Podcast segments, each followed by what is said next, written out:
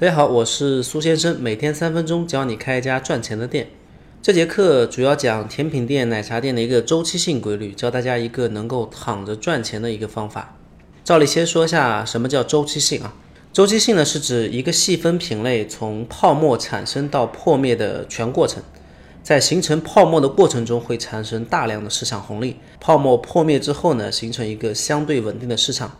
比如新式茶饮这一波周期，大概是从二零一五年开始的，一五年、一六年、一七年这三年是高速增长期，有大量的市场红利，门店数量呢急速扩张。你可以发现身边的奶茶店越来越多。以前一条街可能只有一两家门店，慢慢的它就变成五六家了。到最高峰的时候，可能达到了七八家这样的高峰。一八年下半年开始呢，红利就结束了。到今年年末为止，这一波周期就算彻底结束了。你可以看到身边奶茶店倒闭的越来越多，新开的越来越少，啊，从最高峰的七八家变成五六家，到最后一两家。那一五年到一九年呢？这五年就是一个完整的周期。你可以把周期性想象成一条波动的曲线，有红利期，肯定也会有低谷期。当然，泡沫破灭了之后呢，不是说这个细分品类的需求它就不存在了。就算新式茶饮的周期结束，红利消失，并不代表喝奶茶的需求它就不存在了，只是门店数量变少了，开店没有像以前那么狂热了。还有一种可能呢，是这个缩水的需求被其他品类的门店满足了。比如榴莲甜品泡沫破灭了之后呢，专卖榴莲的门店留下的可能就不到高峰期的十分之一，但是其他甜品店他看到了榴莲甜品的需求，会新增一些榴莲甜品的产品线，像满记甜品就在一六年到一五年左右。把第二次苏丹王加进了菜单，这个在以前是不可想象的，因为榴莲本身是有排他性的。如果你这个卖芒果的甜品店加入榴莲，那些只吃芒果不吃榴莲的客户，可能他永远就不来了。再比如港式甜品泡沫破灭之后呢，奶茶店就开始新增西米露的产品线了，甚至有的品牌就是主推杯装的杨枝甘露和杯装的芒果西米露的，需求一直都是在的。红利期的时候呢，需求大一点，所以会有单独的门店来满足这些需求。低谷期的时候需求小一点，所以只能以产品线的方式苟活在其他品类里面。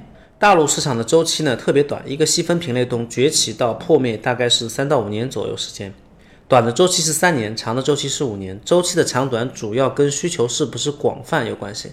对面台湾省相对而言，它周期就长很多。到现在为止，主要的还是最早的那个台式奶精奶茶。那这可能是因为我们在经济上的发展速度比较快，消费者更容易接受新鲜的事物。地区上来说呢，泡沫一般是从珠三角或者长三角出发，再覆盖到京津冀东三省和中西部地区。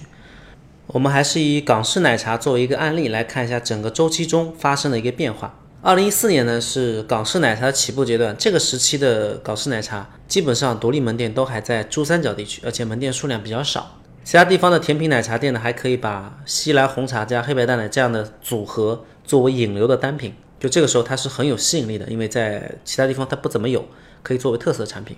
一五年初的时候呢，明星店铺就开始大量的进入大众视野，南方呢是叫米芝莲，北方呢是大通冰室，上海呢是桂圆铺。然后门店的形象呢，也开始形成一种老港式的风格。朋友圈大量出现丝袜奶茶加鸡蛋仔的晒图，只要喝了，基本上都会晒。各种同行群里面开始讨论丝袜奶茶的原材料、做法、工具这些内容。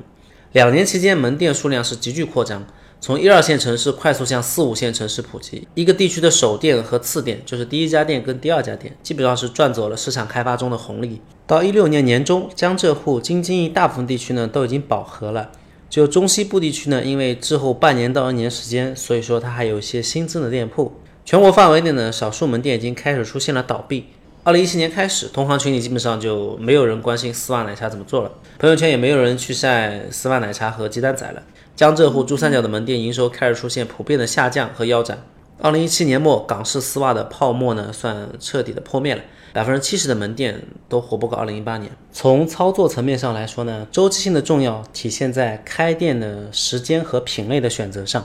合适的时间点进入高速增长的品类，就像开了一场难度超级简单的游戏，可以享受市场扩张中带来的红利，达到躺着赚钱的一个目的。相反，在不合适的时间进入结束增长、开始洗牌的品类，就像开了一场难度地狱级的游戏，往往只能体会到市场停滞乃至收缩的痛苦。